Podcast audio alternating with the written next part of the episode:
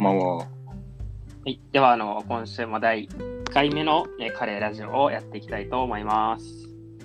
お願いします。はい、えー、じゃあ今日のテーマはあの沼太郎先生の方から、えー共有いただけるということでよろしくお願いいたします。はい。今回はですね、ちょっとカレーをテーマにしたちょっと漫画をちょっと一つ、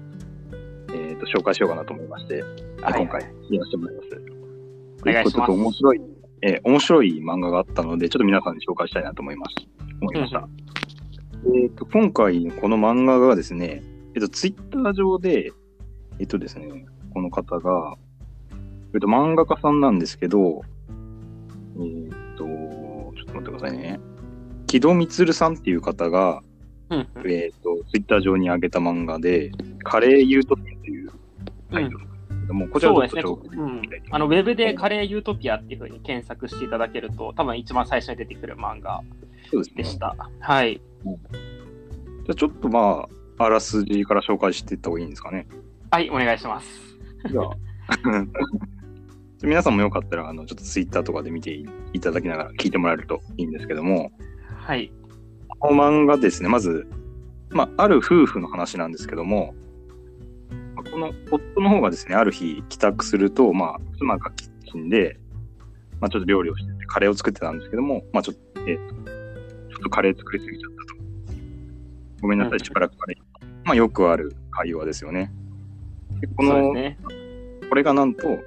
あれから10年、まだカレーは終わらないという、衝撃の展開を迎えるわけなんですけども、はい、これがもう4コマ目ぐらいでですね、しばらくはカレーを、あれから10年まだカレーは終わらない。これ4コマ目ですね。バッチリのつかみですよね。で、で、まあ、で、この後、まあ、ちょっとカレーをめぐってですね、まあ、なぜそんな、この夫の方がですね、なぜカレーが終わらないんだと、まあ、喧嘩になっちゃうんですけども、で、その喧嘩していく中で、まあ、また、ちょっとしばらく経って、今度はですね、あの蛇口からカレーが出てくるだとか、風呂がカレーで満たされるとかですね、ちょっと異常な現象が起き始めるんですね。で、まあ、夫の方はすごい動揺するん。ですけども、まあ、妻の方が、まあ、これはもうカレーが我々を支配し始めたん。だと。いうことを言うん。ですね。はいはいはい。で、我々は支配され始めてしまったん。だと。うん。展開を迎えるん。ですけども、超展開ですね。で、最終的に、もうカレーによって支配された二人はカレーになってしまうという、はいはいはい。そういう結末を迎えるという話ですね。そうですね。で、これあれですよね、あのイラストで最後2人とも夫婦が綺麗さっぱりカレーになったってカレーになった。いうはい。で、まあ、全てが混ざり合って一つになって、これはある種のユートピアと言えるのかもねっていう、深淵な一言でこう、こういった。えー漫画なんですけども、まあ、ちょっとどうですかね、この読んでみて感想みたいなのを。はい、えっとですね、これは、ですね、だからギャグ、えっと、ジャンルとしてはあのギャグ漫画であり、ホラーみたいな、ギャグホラー漫画って書かれてて、あのまあ、僕の率直な感想としましては、はい。あのやっぱあの冒頭が素晴らしいですね、さっきも言ったようんそのしばらくはカレーよっていう、こうん。う、作りすぎちゃったしばらくはカレーよって、これもよくある会話だと思うんですけど、このこれ、10年。そうですね、その、よくあるとしばらくカレーをって、聞きなじみのある、カレー、多分あの我々がちっちゃい頃もよく母親が、あちょっとしばらくカレーよみたいなことよく言ってたと思うんですけど、うん。こうすごい聞きなじみのある言葉が来たと思ったら、もうその次のコマで、うん。あれから10年まだカレーは終わらない。ここがやっぱすごい、その、急に急展開をこう、場の設定がすごいなみたいなうん。のが、ここが卓越してるなっていうのがありますね。そうですね。もうこの、うん。うんこのカレー1ページ目では、カレーならでは あのよくほら我々が言ってるのはそのなんでそのテーマにカレーが来るんだろうっていう、うんあのよくそのなんかその、カレーじゃないといけないうん。作品であればあるほどカレーテキストとしては素晴らしいっていうのを、えー我々独自の評価基準として持ってる 持ってると思うんですけどうん。このしばらくはほにゃららよって言った時に、うんうなんていうんですか、その、一番しっくりくるのがカレーであることは間違いないかなと思う。でしばらくはあのお寿司をとかって日常的にあんまりな なないですよね。そのあのお寿司って生ものやし。でしばらくはご飯よとかとは言わないわけですよね。まあ、当たり前でで。しばらくはカレーよはよくあるわけですよ。このなんか、すごい聞きなじみのある日常的なところから、急になんかその、しばらくはカレーよって実際しばらくカレーであることが極端に続けば、すごい狂狂気みたいな、狂気の沙汰みたいになってくるっていう、その、うんうんこうなんか狂気すれすれのあのフレーズだったんだっていう、その聞きなじみのあるフレーズが、こう、すごいよそよそしくなっていくっていう、そういうのを味わえるうん。あれだうんったかなと。あれですよね、このしばらく、あの、カレーっていうのは、この、日持ちもしてみたいなことを、あの、沼太郎先生も、あの、カレーヤワの方で書いてたのかなと思うんですけども。そうですね。うん。やっぱカレーといえば作り置きみたいなのが結構あるかなっていうのはあ,、あるんですね。うん。ただここれれ、どうですか？あのはい。いはい。ああ、どうぞどうぞ。はい。や、沼太郎先生としてはどうどうどうでしたか？読んで、読んで、所読の感想としては。いや、もう、面白いっていうのがまずあって、すごいよく、まあ、繰り返しになっちゃうんですけど、すごいよくある日常的な場面から、こういう、うん。なんていうか、狂った展開をしていくっていうのがすごく漫画として面白いなっていうのがやっぱりあはいはいはい。りましたね。はい。うん。そうですよね。これす素晴らしいです。いや、短い、すぐ読めるしね。2分ぐらいそうですね。うん。でも、もうちょっと詳しく見ていくと、これ、カレー10年続くっていう話なんですけど、はいなんで10年続いちゃったかっていうところで、うんうんなぜか、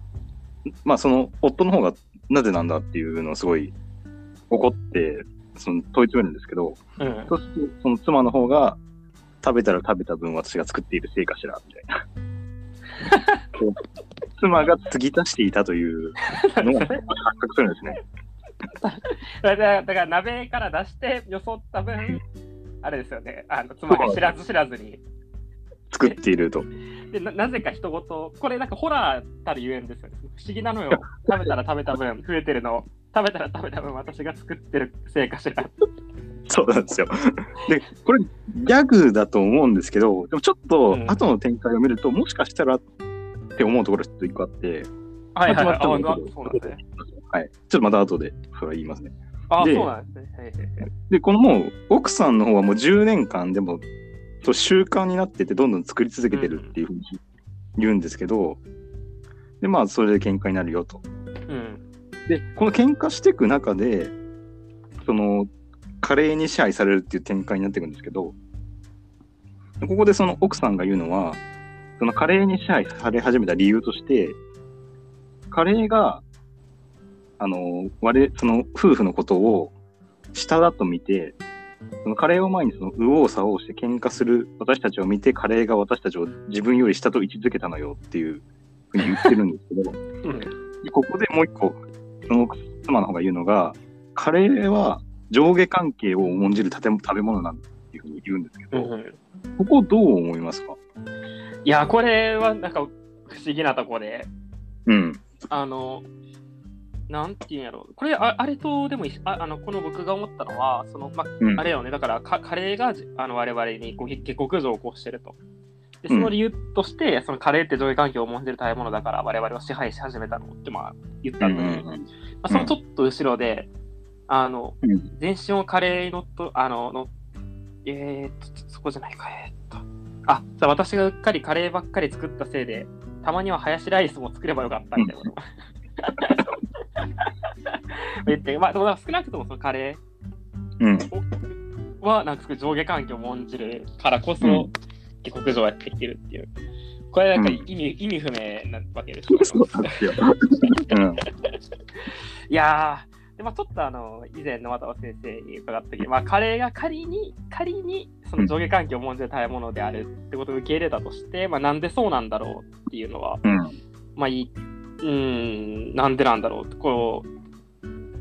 う、ねえあの、ごそんなご都合主義にはいかないかなと思って、まあ、カレーだから上下関係を重んじるのだろうっていう。うん。そうなんですねまあ少なくともこの作家さんは、そのカレーをそういうふうに思ってるってことなんですよね。だと思うんですよ。もう一回いいですか？この漫画を描いた方は、そのカレーうんについてそういうところあるよねっていうふうに思ってるのかなって思うんですけど、なんでそういうふうに思い立ったのかなっていうのはちょっと、なんていうか、興味のあるところっていうか、そうね、そこは、だからそのそこのカレーにそういうところがあるから、こう人間を支配することに,、になるってことですもんね。うん。あーまあそのあ,、まあ、ある種この上下を重んじるっていうのをこうメタファーとして捉えるとちょっとこれね渡良先生とも話したんですけどその、うん。まあ、カレーとこうご飯の位置関係の、まあ、メタファーなんじゃないかみたいなうんうんことをもうまあちょっとちょっとさらっと話したかなって気もしてて、うん。まあ普通カレーライスって左右にご飯とカレーを、まあ、置くわけですけれども、うん。まあまああんま上下って感じじゃ、まあ、ないわけではあるんやけどうん。あのまあでもカレーとカレーライスにおけるカレーとご飯の位置関係ってどっちが下かどっちが上かっていうと、まあどうもカレーが上っていう気がするんですよね。なななぜなぜかなぜか。うん。えしししますよね、割とそのカレーライスにおける、かかカレーとライスを上下関係で位置関係捉えようと思うと、まあ、どうしてもカレーがまあ上になる。で、うんカレーライスにおけるカレーとライスの位置関係を右か左、うんえどっちにするかっていうと、これはなんか決まってないと思うんですよね。うんあのカレーが右でもいいし、ライスが左でもいい。別に決まってなくないんだけど、あのカレーとご飯の位置関係っていうのは実際別に上下関係ないはずなのに、まあ、あるあるわけですよね。カレーが上だっていうのが慣習化され、ななんとなくその我々の中でそういう知識を持ってて、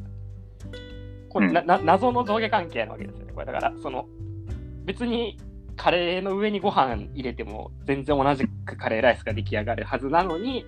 うん。まあ、カレーはそれをご飯を下に見なきゃいけないっていう、うん。まあまあそうそういうことが監視化されてて、まあ、カレーってそういう社会的上下関係の、まあ、上位者として それを重んじて重んじてでそれはその我々人間がそう認識してると思ってるけど、うんカレーが重んじてるんだっていう、まあ、裏返してて。うん。そうなんですよね。うん、これ、そう。まあ、そういうところから、まあ、このこ発想なのかなっていうのは、まあ、うん、まあありそうよね。だから全然はね、上下どっちでもいいはずやのに、カレーはなぜか上っていう、うんあの、慣習化がなされてる。これ、これ不思議な現象ですよね、でもその。まあ、実際その食堂とかではご飯の上にカレーべちゃってかけるパターンのやつもあるわけですけど、うん。その逆もあり得ると思うので、うん。なのにカレーが上上だっていうふうに感じる。で、右左は別に慣習化されてないっていううん。うん。謎ですよね。うん。うん。そうなんですよね。はい。っていう感じで、まあ、そういう、要は、この漫画でいくと、その、あの、カレーを前にして、この二人がくだらない喧嘩を繰り広げていた結果、カレーから愚かな人間たちというふうに思われ、うん支配下に置かれてしまったと。はいはい、はい恐ろし。いです。恐ろしいですね。なんかあの、はいこのやつってそのある種そのカレー人間がカレーをコントロールしてるんじゃないっていうのが多分ホラーなんですよね。でうん。なんかこれにあのすごい近いこと言ってる人がいて、うんあの沼藤先生にも、えっと、紹介したことがあるんですけれども、まあ、あのカレー哲学の先達であるカレーて哲学炭さんっていう人が、まあまあ、しきりに、しきりによく言ってることなとして、うんうんあの、えーカレーっていうのは、まあ、人間を利用して繁殖しているっていうふうに言ってるわけですね。うんカレーっていうのは人間を利用して繁殖ください。これ、よく、なんかよくしきりに言ってて、カレー哲学炭さんは。で、うん。あの、まあ、何言ってるんだろうかっていうのはずっと気になってたうん。わけですね。まあ、よくわからん、その、何を言ってるか。カレーは人間を利用して繁殖してる。まあ、ただでも、ここで書かれてることと、まあ、結構近しいんですよね。だから、つまり、普通人の制御下の中でカレーってのは生成されてると思ってるんだけど、実は逆で、その、カレーが人間に作らせてるっていう、その、うん。そうすることで、カレーの思うままになってるうん。でまあ、捉えてるっていうのが、まあ、あって、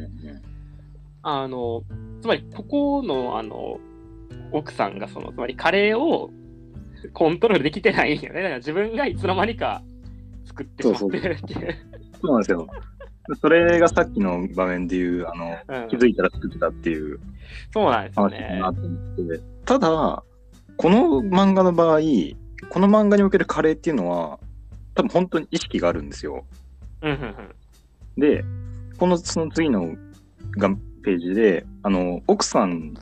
がそのカレーの声が聞こえるっていうことを言うんですけど、うんうんうんで、その、カレーの声が聞こえる。で、まあ、夫の方には聞こえないんですよ。うんうんうんで、あの、要は、奥さんはもう、すでに、この10年後のよりももっと前の段階から、カレーによってカレーを作らされてるのか、いたのかなっていうのが、ちょっとこの場面で思ったんですよね。ああ、なるほど。この、たこの漫画の読んでいく中で、特にこの奥さんがすごいカレー大好きとか、夫がカレー大好きとか、そういう場面って全然出てこないんですよ。そうね、確かだから、本当にただカレーを作ってたんですけど、好きで作ってたわけじゃなくて、に。うん。カレーによって作らされてたのかなっていう。はいはいはいはい。うんそう、そうなんですよね。で、あの、その上で、うん。あの、ま、ま、ななぜかカレー哲学ダンサーも、ま、同じようなカレー感を持ってるわけなんですけど、この多分言わ言われてない上に、まあ、おそらく言わなきゃいけないこととして、うん。なんでカレーなんだろうっていうわけですよね。これまた別の回でしっかり喋ってばいいような気もするんですけども、うんその、普通、普通、素朴な日常的なじょじょ実感として我々ってその料理を作りたいと思った時に作ってるわけですよね。自由意志によって。うん。なのにその、ハレ哲学さんにとっても、この筆者にとっても、その、カレーはに作らされてしまうっていうモチーフを、まあ、うん表現してて、うん。なんかなんでカレーに関してそういうことを直感するんだろうっていうのがすごい不思議でなんですよね。そのあの自由意志によって作ってるはずなのに実は作らされてるっていうのをモチーフにする。で沼太郎先生は割とそのカレー作りっていうのを、まあ、僕よりはたしたしなんでると思うんですけどうん。そのカレーに作らされてるっていう感覚とかっていうのはこれまで味わったこととかっていうのはあるんですか？な、ないですよね。さすがに。ま なんすかね、これは。その、うんまあ、実際習慣、あのつい作っちゃうのよね、習慣って怖いわっていうのがあって、まあ、習慣化されたら、なんかやってしまうっていうものの怖さっていうのはまああるのかなと思ってるんですけども、あある種ね、例えばその、ご飯って1日3回食べるわけですけど、うんその原原理的に3回食べなきゃいけないわけじゃないじゃないですか、別に人間の成功として。そのた単にその文文化的な決まり事として3回って決まってて、はいで小学生の時とかって朝ごはん食べなきゃいけないって言われるから、うん。あのお腹空いてなくても朝ごはん食べるみたいな時ってあああったじゃないですか。そのうん。うん。うん。あのもう寝ぼけてて食欲ないのにそのパン口パンだけでもちょっと口に入れていきなさいみたいなのあったじゃないですか。うん。あれって結構怖いですよね、改めて考えると。その原理的に1日3食食べなきゃいけないわけじゃないないのに、うん完全に習慣化されてて、うん。あのでまだ食べさせられるんやったらまだマシで、その別に食べたいとも思ってないのに食べることあるじゃないですか。朝うん朝朝起きて朝ごはん食べるっていうのが慣習化されてるせいで。うん。意外とその習慣によってさせられてるってことは、まあ、あるあるあるのかなっていうまあ気もしていて、でじゃあなんでカレーでそれが起きてしまうんだろうっていうふ不思議があるわけですね。うん。であのまあ1個1個か2個思ったのがありまして、まあ、まず1つ、あのカレーがあある種前もちょっと話に上がったんですけどもうあの、まあ、海軍海軍カレーみたいなのがあるある、で海軍あれですか？ど土曜日でしたっけ？日曜日でしたっけ？金曜日じゃないですかね。金曜日かなあのそうそうそう。あの金曜日にこうカレーを、うん絶対絶対食べるわけですね、海海軍は。うん。あの、坂の上の雲でもあの よくあの秋山実之があの海軍兵学校に行ってこう、あの実之にとって脅威だったのは昼食にライスカレーが出ることであったっていうその印象的な一節が あと、あの、司馬遼太郎が、あの、あのへへへ海軍兵学校に入って、サレーキにとって最も脅威、脅威だったのは、脅威って、昼食にライスカレーが出ることであったって。大げ大げ大げさに書いてて。まあ初めてこうライスから食べるとかってみたいなそういうシーンがあったけども、あの、あれですよね、だから海軍兵が兵学校、まあ、ある種海軍の場合、その、うんまあれですよ、その、あの、だ誰も作り、カレーを作りたいと思わなくても、その曜日になるともう作ってしまうわけですよね。まあ、その、つまり、普通の家庭だとあのカレー食べたいとか、カレー作ろうかなって思ってからカレー作るわけですけど、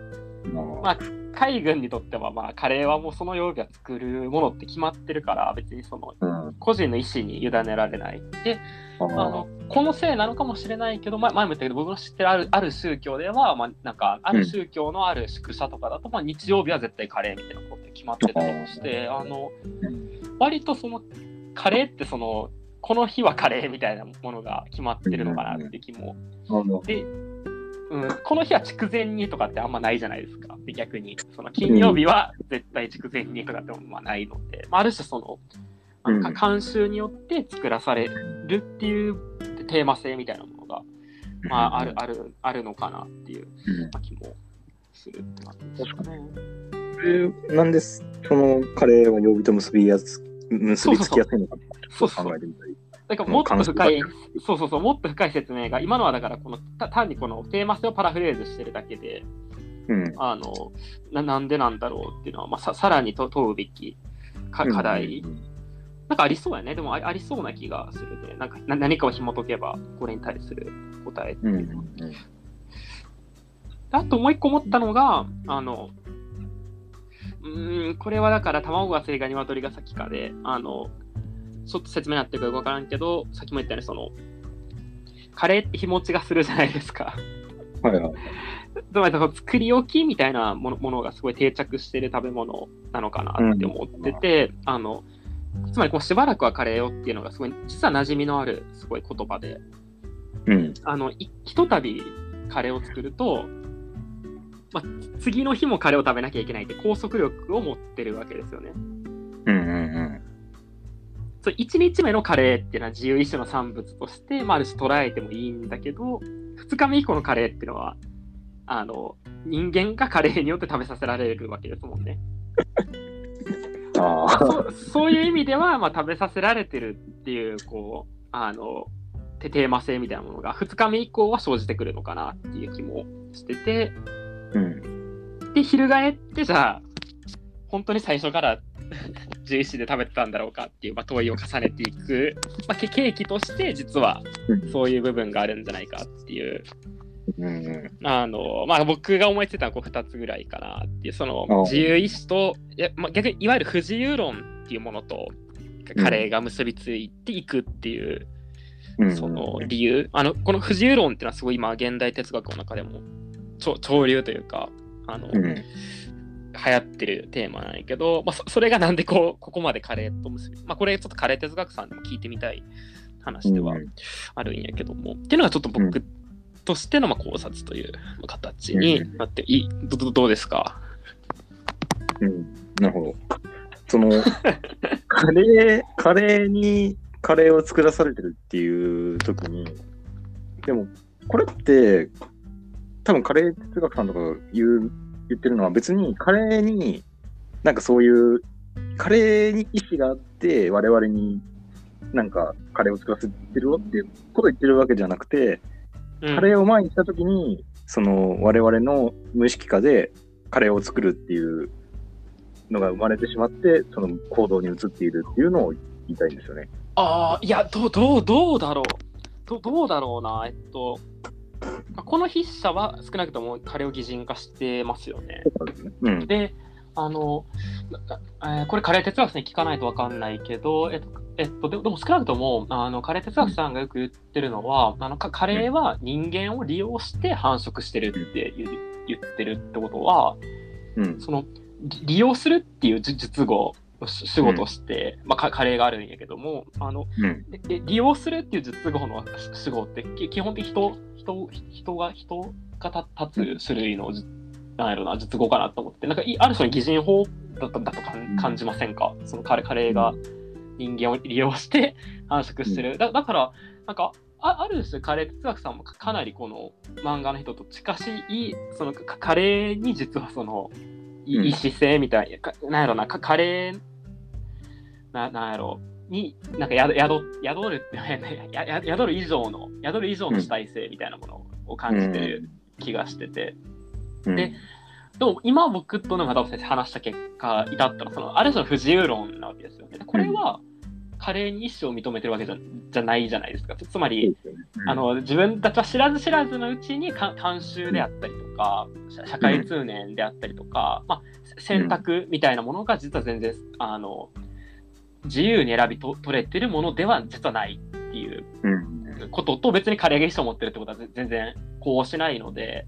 うん。あのたた端的にはた単なる不自由論として述べたいんだけどもうん。あれですよね。この漫画の人とカレー哲学さんはた多分そのなんていうのあのかカレーのかカレーが持つその主体性というかある種の空恐ろしさみたいなものををまあ重視してうん。るわけですよね。うんそのまあ、うんどどっちの方向性で、まあ、少なくともそのわ我々カレー愛好会としては、なんかどどっちの方向でやっていこうかなっていうのは、まあ、一つの分水嶺にななっていくんじゃないですかね。そのかカレーと、カレー作らされてるっていう時のうん捉え,、捉え方ですかね。うんそうですね。なんかそのカレーに意思みたいなのがあって、カレーからの働きかけによって自分たちが動かされてるみたいな考え方って、これってなんかあれなんですかね、やっぱ日本人的な考え方っていうか、あのものにこうなんか宿るみたいな、そういうのってなんかやっぱ日本人的な文化のあれなのかなってちょっとうん、思わなくもないんですけど、そうですね。えっと、どうどうですかその僕、い意外とその、つまりその、あの、擬人化みたいなものっていうのは、なんやろな、その、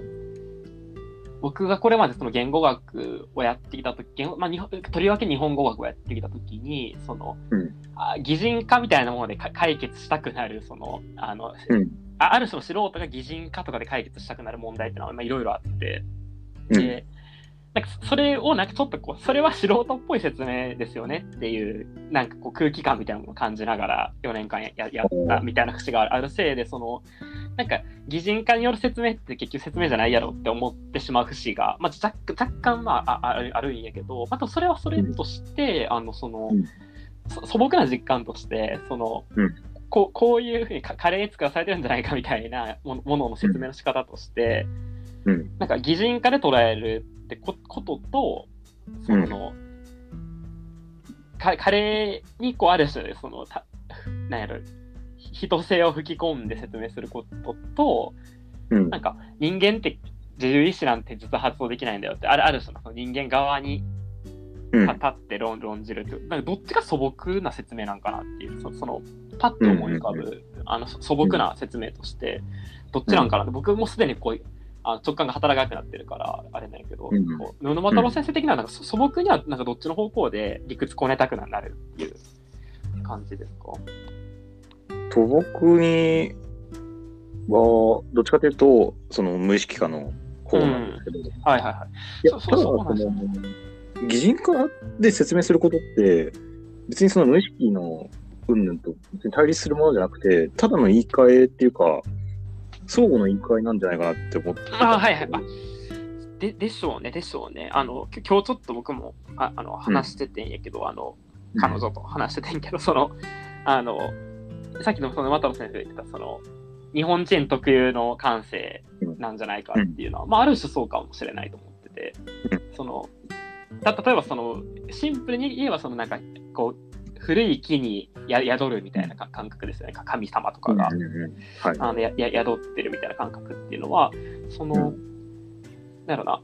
あの、うーん、まあ我々の、多分僕と沼田先生がと取る、その、つつまりこの、我々の認識活動とそれを擬人化することっていうのををは別に分けてか理算的じゃなくて一緒のことなんだよっていうふうに考える立場でいくと、うんあの我々が見出すんですよね。だからその、つまり、うんうん岩とか滝とか木木にわ我々が見見出してできるものが、や宿る神っていう考え方ですよね。極めてその、合理的な考え方になってしまってるわけですね。まあ、そのつまりあの神様がいて宿ってるんじゃなくて見見出してるってことですよね、我々が。で、多分ここの路線が、まあ、我々が彼を少なくともああ何らかの慣習によって無意識のうち作ってしまってるっていう現象を説明するためにカレーのある種メタファーとして、うん、カレーは人形を利用してであったりっていうそのつまり、うん、カレーの擬人化っていうのはあれメタファーとして語ってるわけですよね。うん、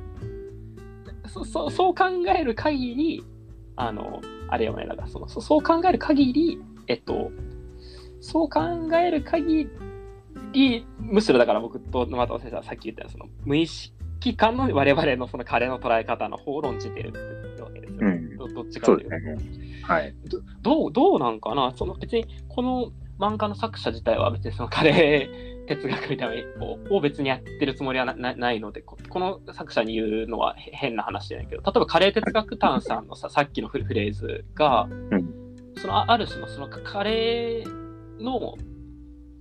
意思とか、カレーの主体性とか、カレーが人間をコントロールしてるっていう、そのあああのこれはなんかその、信念として持ってるって可能性もあるんじゃないのかなって気がするんですけど、いいかがですか？つまり、我々がカレーをに対して見出してるんじゃなくて、うん、本当に信念としてカレーは人形利用して、これはメタファーじゃないっていうふうに言うっていう可能性は僕ああ若干あるんじゃないかなって気もするんやけど、どどうですか？うん。あだからそのカレーそのものの性質性質として、うん、なんかカレーが、その、なんていうか、カレー、人間によって作られて増殖していくっていう性質を持っているだからなんかあの、うん、花花みたいに、あの、虫がついて花粉を運んでもらうとか、はいはいはい、そういうみたいな感じで、カレーもそういうもんだよみたいなことを言いたい。そうそうですね。だから、うん、かかカレーもっともっとカレー側みたいなものを信じるっていう。うん、ええつまりそのあの人がいなくてもカレーがあるだろうって考えてるんですよね。だから、そのつまりカレーは人間を利用してってことは、にあの、うん、カレーはあのに人間を、つまり我々はあれカレー こんが酔っ払ってくるからこんがらがってきたけど、そのあの あの整理すると、まあ、何を整理するのかもよく 整理しますとね、あの、あの、うん、あの少なくとも我々は、えカレーは人、カレーは人間を利用して繁殖するって言ってるのをメタファーとして捉える限り、あの、うん、えー、人間がカレーを規定してますよね、この時で。つまり、カレーの前提として人間がいるわけで、うん、あの、あの人間なき世界、つまり、あの、人がいなくてもカレーはあるだろうって言わないわけ,、わけですよね。うん、であのこれは多分僕のまたまた共有している問題意識だと思ってて、うん、共有してますよね。はい。そうですね。共有してますよね。はい。はい、で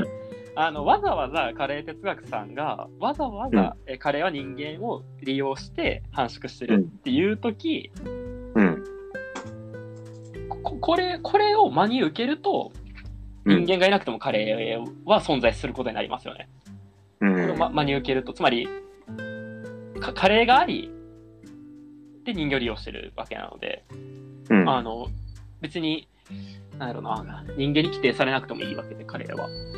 うん、たまたまそこに人間があったから、カレーは人形利用してるって。だから、なんか、なんか、なんやろな、その、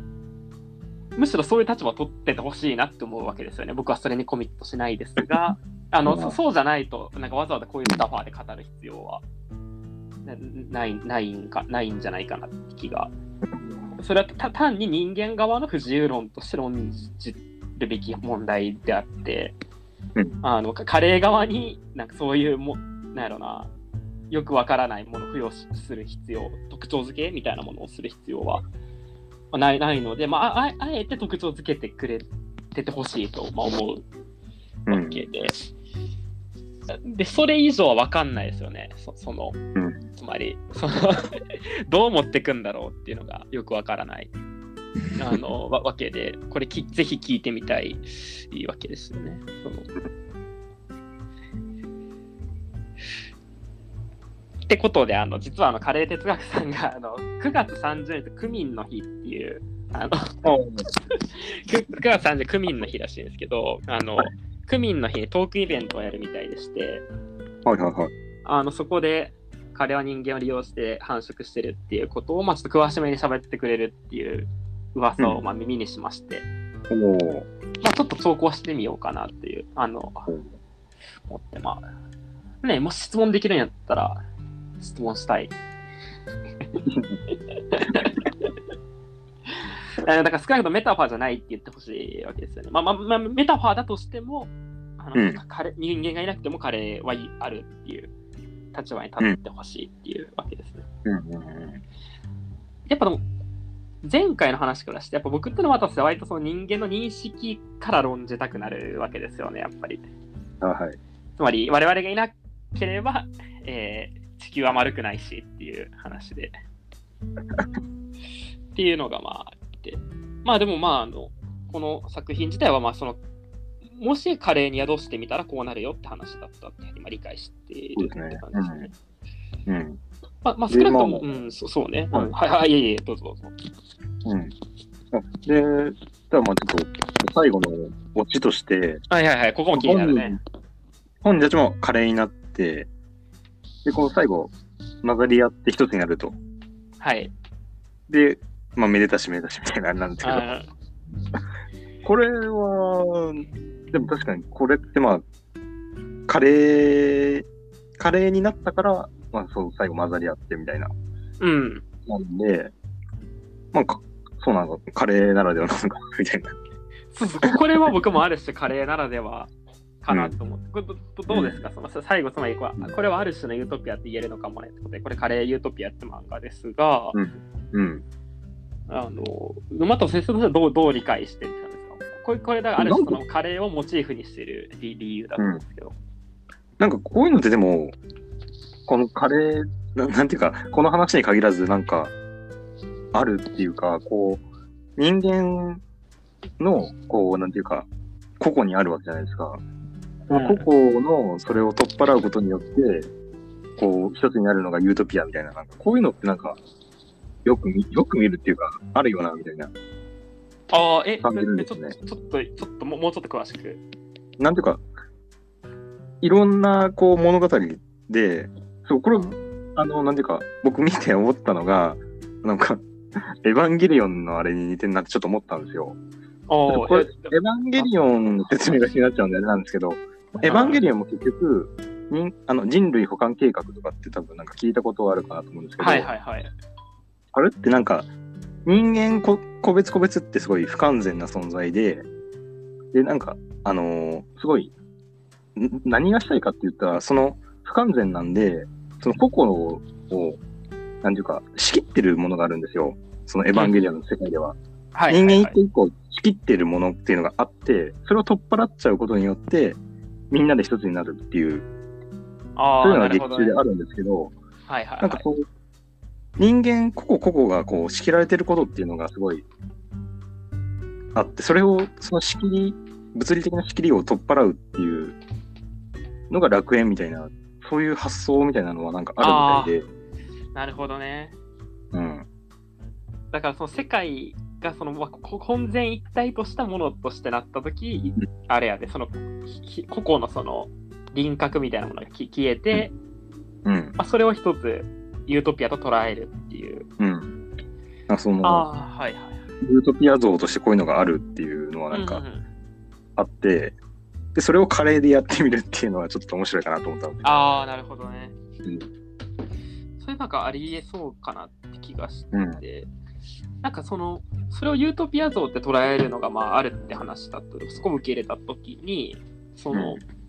まあ今の又尾先生が言ったように、その、日常的にはなんか我々ってその輪郭を持って一つ一つを一人一人こう世界に個別な輪郭で存在してるわわけなんですが、うん。まあ、捉え方によっては、その、なんていうのかな、その、なんやろ、そ素粒子とかさ、なんかそのちっちゃい粒で、原子とかちちっちゃい粒で出てきてるんだよみたいな、その、物理的な視点に立てば、うん。その、輪郭ってのは、別にその、ないんだよみたいなこともありあり得るわけですよね。あのうん立場としてはそのつまり、う世界は全部そのちっちゃいそれでできてるよっていう立場。うん。でそうなるとその、まあ、我々の輪郭みたいなものっていうのを別に想定しなくてよよくなる気気がしててでうん。カレー鍋の中でまあそれが起きうるんですよね。そのつまり、うんある種メタファーとしてカレー鍋の中でそれが起きるのかなと思ってつまりその人参とかじゃがいもとかうん。あのか玉ねぎってある種輪郭を持ってカレー鍋の中にあるんだけどこうどんどん煮込めばその輪郭ってものはななくなるわけですよね。ででもその輪郭その煮込む前に煮込む前のそのカレー鍋の中と。煮込んだ後のカレー鍋っていうのは同一ですよねその物理的にうんは。うん。けけけど、その輪郭のあるなしっていうのは全然違ってきてて、まあ、ある種のその、ここんそういう世界観とカカレー鍋の中っていうのは、あれですね、ここの最終場面、その夫婦が最後カレー鍋の中でぐるぐる回ってるっていう えイラストで終わってるんやけれど、うんある種のカレー鍋の中って、そういう世界観をこううん。提示してくれてるっていうのは、まあ、あるのかなっていう。うん。そのまあ、り輪郭とかななないよみたいな。うん。ここ個人、個々、個々ってないんだよみたいな。うん。世界があるんだよみたいな。はい。あれか、だから対象って、対象ってないんだよ。こ世界があるだけなんだよっていう。でそれをユートピアって呼ぶみたいな。はい。まあ、これもカレーならでは。そうですこのカレー、カレーならではっていうか、そのカレーで、カレーのなんていうんですかね、その自由さっていうか、そのカレーを下敷きにして世界を語れるという、このカレーのなんていうか、可能性みたいな。すごい。すごい。そうなんですよしかもそれをこうやって示しているこの作者の力量。すごいね。そのカレーで世界語りたくなるのってなんなんやろうね。まあ、まあでも、要はだから、その、な標本としてのカレーっていうか、世界の標本としてのカレーですよね。え、それ標本ってどどういう意味で？地球と地球儀の関係みたいな。あ、なるほどね。サンプルとしての、はいあの、カレーっていうか、はいはい。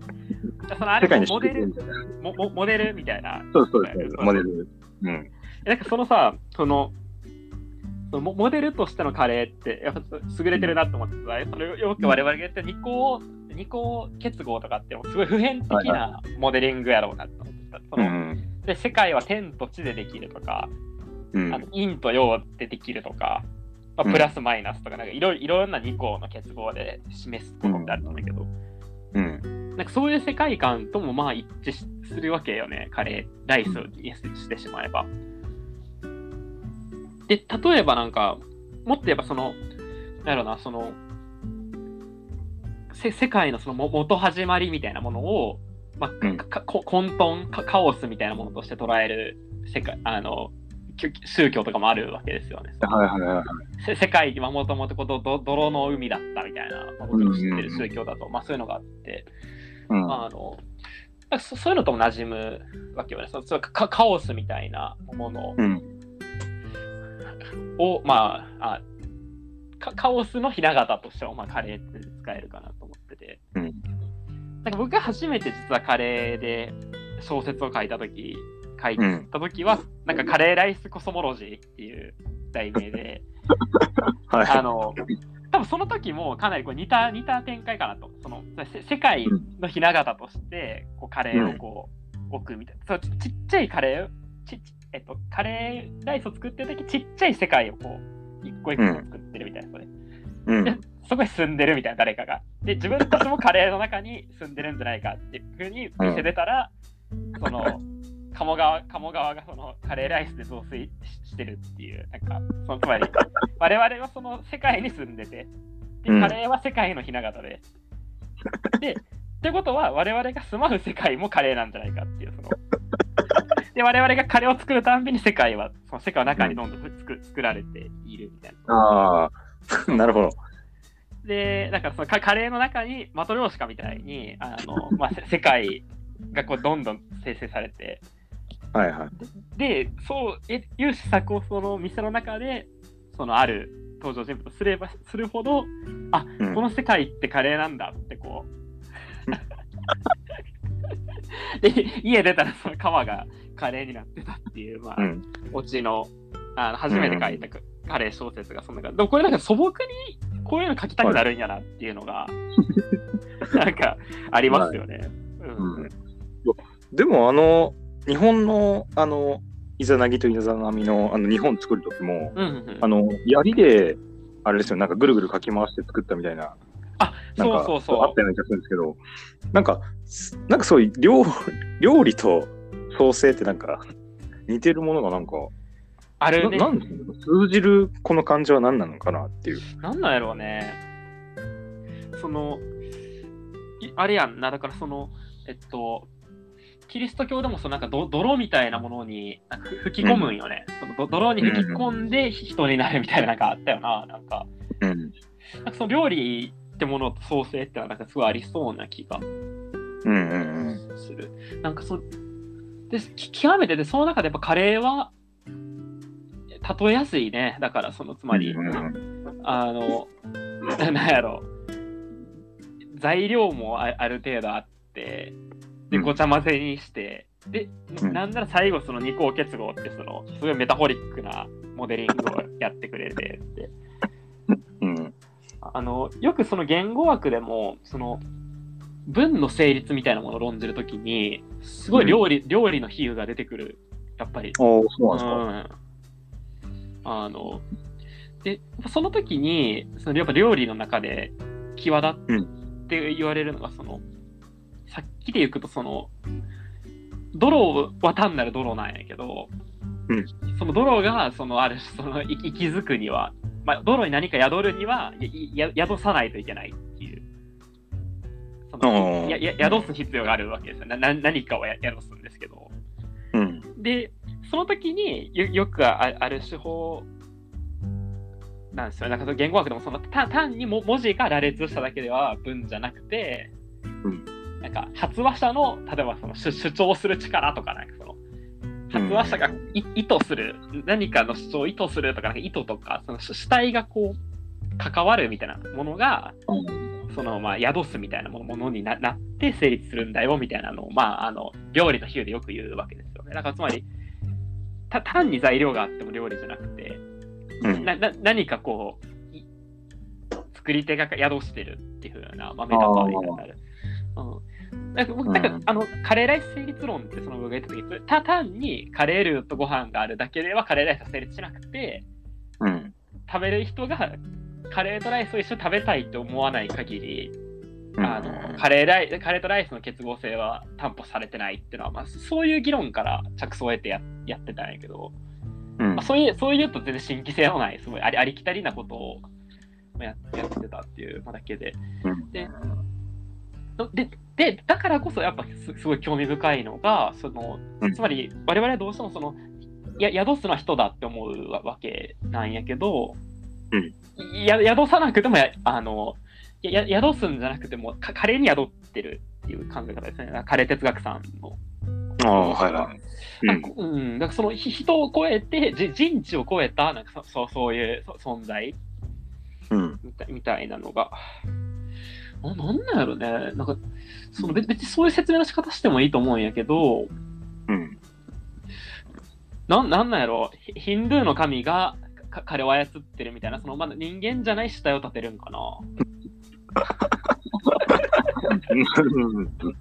そそのぼ僕みたいにその主体がなない限りそのなんかどうしてもそのヒンドゥーの神がカレーをこう増殖ししさせてうん。つまりなんかそのカカレーって確かに増殖してるって捉えられる側面あると思うんですね。つまりイインドのい一料理がうん。全世界にこうここまで広がってる。でしかもそのも最も奇妙なのはそのカカレーパンとかカレーライスとかうん。なんあのカレーううどんとかそのすごいその土地に馴染む形で増殖してるっていうふうに言いたくなる気持ちはわかるんですよね。そのつまり、う。うんうん。わなんかすごいカレーに侵食されてるんじゃないかこんなとこにもカレー味がみたいななんか うん。でそその時なんか確かにカカレーってなんかすごいなみたいなそのうん。ではやっぱあるわけですね。で、はいそうするとやっぱ僕としてはそのなんかそのカレーの神様みたいなものを立てるのかなみたいな気がね。うん。なんかカレーそのものになんか宿ってるとなんかあんま直感しづらくて。はいはいはいはい。普段つまり普段食べてるカレーになんか宿って宿ってるってあんまこれまで考えたことがなかったかな。うん。どどうですかね、まだ先生としてその普段作って食べたりするカレーにその、まあ、自分、で自分が作ったみたいなものを超えてうん宿ってる、宿ってるなみたいななんか でも、ないですけど、確かになんていうか、こう、カレーをずっと作り続けていって、ふと気づいて、なんで自分はこう、カレーを作ってるんだろうとかっていう、なんかその、自分自自分自身のなんか行動に自信が持てなくなった時に、その理由を自分の無意識化に求めるのか、それともその、自分の外にある何かに求めるのかっていう、はいはい、はい、そういうなんかあれですよね。うん。そうですねうん。うーんだからやっぱ外に求めるとするとやっぱ我々としてはその擬人化されたヒンドゥーの神とかさなんかそのあある種のやっぱ そういうのがいない限りやっぱちょっとはいはうまくうまくひあの拾えないなって気がする。ここカレー哲学さんにも聞きたいな。うんうんうん。えっとどどどうなんですか？あのえっとちょっと話飛ぶかもしれないけどあの、あれですか？沼太郎先生前なんかあのカップラーメンミミミームみたいな話ししてたと。ああ、はなんかミミミームっていう概念はなんか結構、こうこういう説明に使いやすいんじゃないかなみたいな気もすある。ーうん。どどうかな？ミミームっていうのは結局、なんていうか、その文化的なものっていうか、うん。その人間同士の間で、その遺伝子とかを介さずに伝わる情報みたいな、そういうあれで。だから結局、なんていうか、うーん、でもそうですね、要はカレーもまあ一つのミームっていうか、その人間の中、間で根付いている一つの、なんていうの情報っていうか、うん。カレーっていう情報が、カレーっていう情報が、その、遺伝子とか介さずに、その世界に広がってるっていう意味で、うん。そうなんです。だから、その情報が広がるっていう、そのことを、その増殖するって、繁殖するっていうふうに言い換えてるっていうことだと思うんですけど、はいはいはい。そうそうそうね。で、で別に別にミミームっていうの言葉を使うとき、別にミームとされる対象は別に擬人化されてるわけではないもんね。でもそのそういうわけじゃないと思うんですそういうわけではないもんね。だから、うんそまあ、そこがやんな。だから、カレー哲学さんがどう考えてるかっていうのは、うん。そのその本当に擬人化してるのか、うん。うんなんかどどうな、ミームって話で電波してるみたいな感じなのかな。で、で電波ともちょっとちゃう。あ、えな、なんだっけ？沼田さんあの、カレー、カップヌードルミームだっけ？あれは、なんか、うん。別に3分って決まってるわけじゃないのに、3分待ってしまう現象を、なんか調理する、あの、カップラーメンは3分で決まってるんですけど、あの、レトルトカレーは別に3分で決まってないんですよ。あ、そうそうね、でもそうね。でも待つなら3分じゃないですか。うん、わかるわか3分待つっていうのが、そのもう文化として根付いてるんじゃないかなみたいな。あなんかあの電子レンジでなんか温めるときに、なんか、なんかわからんまま3分ひねってるときある。僕はあるもんな、うん確かに。だここれ、あ、なるほどね、だあこれをこういうのミームっていうのか。言うんじゃないかなと思うんですけどね。うん。え面白い、面白いね。あの、うんまあ、まあ、持ち出すまでもないかな。だから、カレーに関しては。そその、うんその、カップヌードルミームをさ、わざわざミームを持ち出して説明したくなった理由って、それ 3, 3分じゃなくていいのに3分にするってところが面白いから、なんでだから、はいはい。そういうことですね。うん。面白い、面白い概念ですね、カップ。え、カップラーメンミーム。カップ、なん、なん、まあ、まあ、なんでもいいんですけど。え、これですよね、渡野先生が作り出した概念ってことでいいいいんですよね。うん。その最近読んだ、なんかちょっとだだんだん話が脱線してるんですが、まあ、続けますけど、はい。あの最近読ん見たツイートですごい面白いなって思ったのが、なんかちょっとあのうん。またこれ、あの改めてのあのやりたいけど、そのちょっと僕最近ハマってる哲学で、あのまあ哲学まあ、本で、本で、あの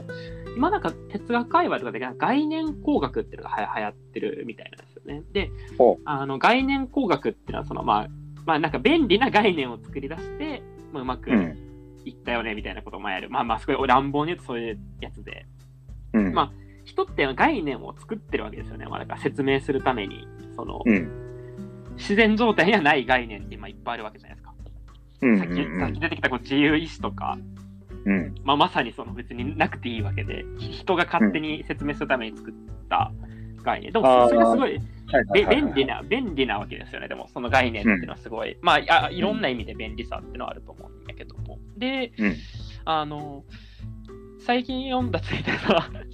うん。概、概念ってすごい便利だし、使うと楽しい、楽しいのに、うん。あの、なぜかその無料で流通してて、おー、はいはい。で、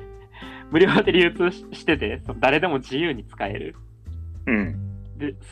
すすごくないですか？みたいな ツイートをしてて、あ確かになって思思思ったよね。だから、概念つべべ便利かつ使って楽しいのに、すごい人が作った概念って無料でこう、た あの使っていいわけで、じ買って楽しんでいいっていう。うん。で、逆に言うと、じゃあ概念を作り出すっていうのは、楽しんでもらえる限りは公益活動やなだなっていう。うん。つまりその、無料で、で、なんか本、本とかさ、ネット記事とかっていうのも無料なんやけど、でも、はいなんか、自分が書いたものみたいなさ、なんかそういう、なんかそ所有権みたいなものってのはどうもテキストには僕は感じられるんやけど、はいはい。が概概念って別にそんなことない気がするよね。あの、なんかもう自由意志ってだ誰が言ったものってあんまない気もしてて。うんやっぱだからが概念ってすごい、この、なんだろうな、作り手の、なんか、作り手のなんかエゴみたいなものを介在してなくて、なんか、便利な概念を作るっていうのはすすごいこう、なんていうかな、公益活動としてすごい、めっちゃ立派なんじゃないかなと思ってて。うん。で、我々は、だからある種その、カレーに関する概念を、便利な概念をいっぱい作っていきたいなっていうね。それでこう、カレー文化のこう発展にこう寄与するみたいな、こう、のまあ前、そのリスナーの方からも、まあ、この施策の先何があるんだって、まあ言うまあ言うまあ、言われたわけですけど、うんうんまあこれ便利な概念だから、まあ無料で、ね、当たり前ですけど無料で使ってくださいよっていう。うん。あ、まあこういうスタンス取り方は、なんかできるんじゃないかなって気がうんうん。で少なくともカレー哲学さんがさ、やっぱそのカレーは人間を利用して繁殖してるってこう言ってくれたおかげで、うん。まあ、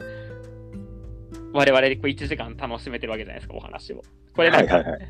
で、これってすごいカレー哲学さんのおかげだと思うんですね。うんうんうん。けど、なんか別にそんなりわざわざありがとうございますとかお金払わなくても楽しんでいいわけで。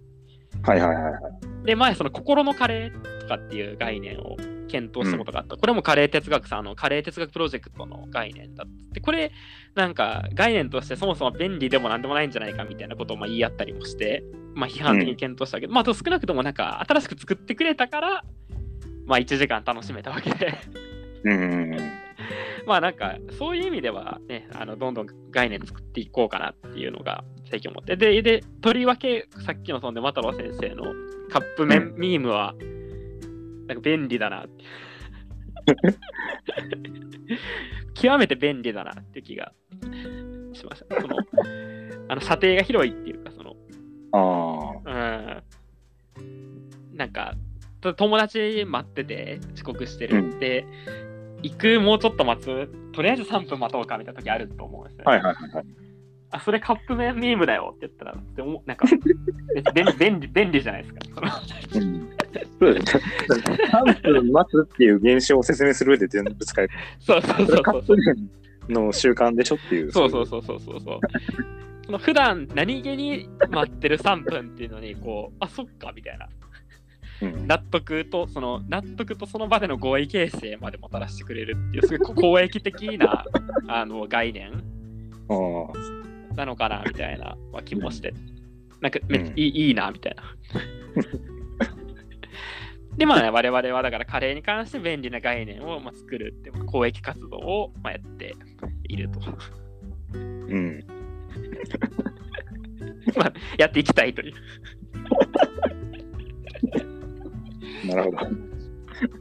まあちょっと脱脱線が、まあ、うですかね、まあそれままこの漫画、ほ他何かありますか？あそうですね。まあでも、おおむね触れたいところには触れられたかなっていう。そうですか、よかったです。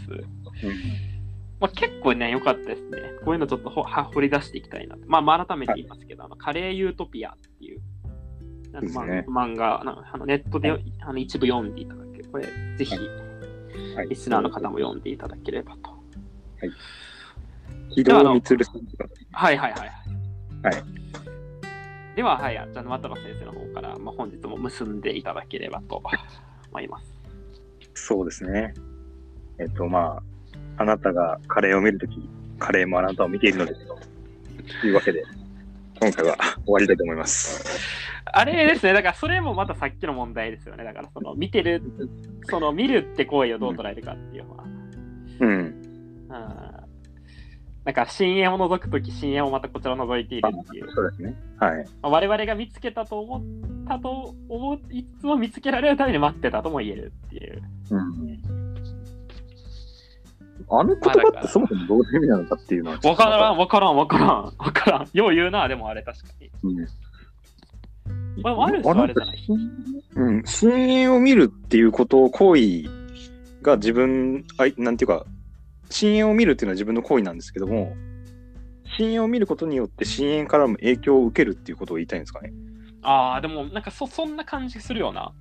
うん。つつまり、なんか我々が主体的に客体に働きかけた時客体から影響を受けるっていう側面もあるよねっていう。うん。まあ、どっちをアプリよりにするかみたいなのもあるけど、まあでも、相互作用みたいなのがうん。起きてる。ある種の感主観性みたいなやつだと思うね。うん。その主観性でではないって、その、えーううえっと、花が美しいっていう時に、美しいっていうふうに認定することは、極めてその、観察者の認知的な活動だけども、うん。実際対象が美しくないと美しくないよねみたいに似似てるかな、そのつまり、うん。美しいって言わされてるっていう側面もあるよっていう、うん。うん、多分多分そうそういう話、カレーで言うと、カレーを作る、うん、カレーを食べる、カレーが美味しい、もう一回作ろうと思うっていう。